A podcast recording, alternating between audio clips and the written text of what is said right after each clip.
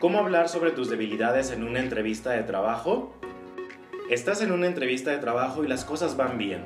Hablas de tus atributos, habilidades y fortalezas con facilidad. Justo cuando crees que tienes el puesto, el director de recursos humanos hace esa temida pregunta. ¿Cuál es tu mayor debilidad? Esta es una de las preguntas que a la gente le cuesta más trabajo responder, dice Amanda Abela, una coach de carrera, escritora y conferencista. La respuesta le dice al entrevistador mucho acerca de tu carácter, por lo que sin duda tiene un gran peso. Andrew G. Rosen, fundador y editor del popular blog de consejos de carrera Jobacle, menciona que esta es una pregunta obligada para los entrevistadores, una aparentemente inocente que tiene el potencial de exponer rápidamente un gran defecto, un último intento desesperado para sacarte de balance. Sin embargo, con un poco de planificación la mayoría de los entrevistados pueden neutralizar fácilmente esta pregunta e incluso utilizarla para su propio beneficio. No es una pregunta con trampa y no hay una respuesta correcta, pero los entrevistadores están buscando algo específico en tu respuesta a esta difícil pregunta. Los entrevistadores que preguntan acerca de las debilidades en las entrevistas están en busca de ejemplos de cómo una persona enfrentó sus obstáculos en el pasado, dice Dylan Schweitzer, director de adquisición de talento en Enterprise Rent a Car. Todos los empleados tienen defectos, pero cómo lidiaron con el fracaso y han dado pasos para solucionarlos son indicadores de cómo van a manejar la crítica constructiva en el futuro. Los entrevistadores preguntan acerca de las debilidades y fracasos porque la resistencia es un conjunto de habilidades críticas que los empleados deben de tener. Como gerente, esperas dar una crítica constructiva a tus empleados y la capacidad de una persona para recibirla y mejorar es importante al momento de elegir a tu equipo.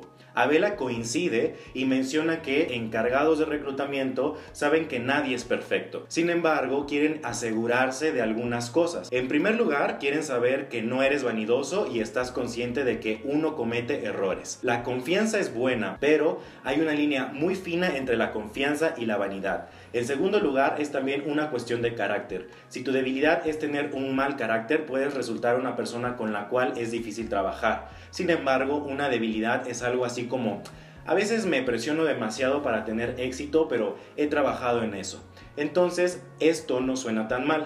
Las entrevistas están diseñadas para filtrar a los malos candidatos tanto como para encontrar a los correctos, dice Rosen. ¿Cuál es tu mayor debilidad? Es una especie de pregunta tonta y el entrevistador tiene la esperanza de sorprenderte con la guardia baja cuando no tienes una respuesta preparada directamente para llevarte a la lona. Esperan que reveles algo que no querías o no esperabas. Para garantizar que esto no te suceda, aquí hay algunas sugerencias para que puedas hablar acerca de tu mayor debilidad en una entrevista de trabajo. Número 1. Conoce tus debilidades. Penelope Trunk, coach de carrera y autora de Bracing Careers, The New Rules for Success, escribió en su blog sobre el tema.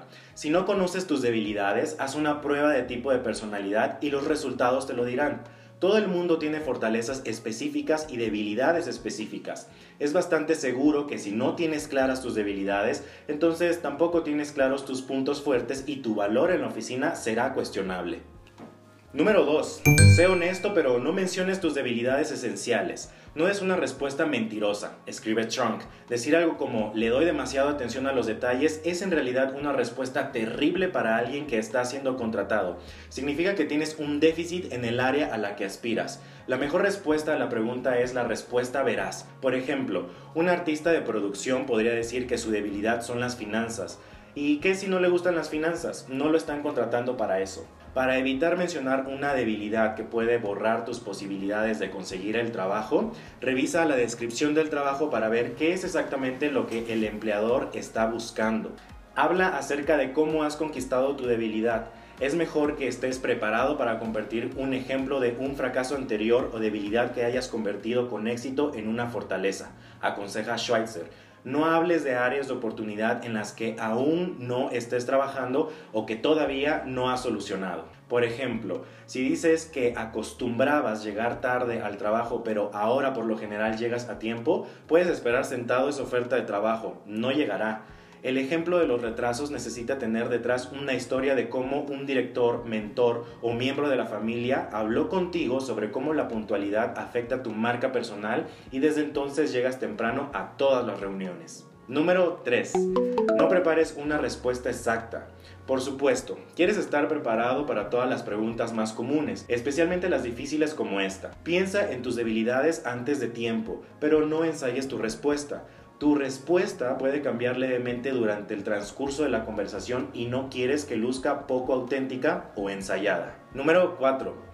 Solo discute las debilidades relacionadas con el trabajo. Siempre asegúrate que son apropiadas para los negocios, recomienda Abela. Las debilidades personales están bien a veces, pero lo que estos chicos realmente están buscando son tus debilidades en el lugar de trabajo y cómo las has superado. Número 5. Evita también el drama personal. Claro, todo el mundo tiene algunos defectos, pero las empresas quieren asegurarse de que no afectarán tu trabajo si te contratan. Además, se considera completamente inadecuado llevar el drama personal al mundo de los negocios. Número 6. No digas que eres un perfeccionista o trabajas demasiado. Schweitzer dice que las respuestas comunes que son eliminadas de inmediato son soy un perfeccionista y trabajo tan duro que no me permito relajarme. Los entrevistadores escuchan estos ejemplos todo el tiempo y a menudo piden otro ejemplo o simplemente pasan a la siguiente pregunta sabiendo que preparaste esa respuesta. Usa la pregunta sobre la debilidad como una oportunidad para compartir cómo has superado un reto profesional y cómo ahora eres mejor gracias a él.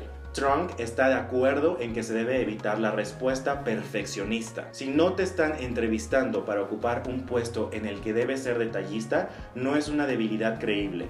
Y si estás siendo contratado para el trabajo a detalle, pues ser un perfeccionista te hará lento y molesto. Los reclutadores saben que la gente comete errores y quieren saber cómo has manejado los tuyos, concluye Abela. Ser consciente de tus debilidades es una buena señal y muestra que sabes dónde están tus límites y no eres un caso más de arrogancia. Información basada en cómo hablar de tus debilidades en una entrevista de trabajo, publicada en Forbes.com. Si te gustó este contenido, no olvides darle like. Aquí en los comentarios cuéntanos qué te ha parecido. Comparte estos consejos con todos tus amigos que están buscando empleo y suscríbete o síguenos para seguir recibiendo más información para tu desarrollo profesional.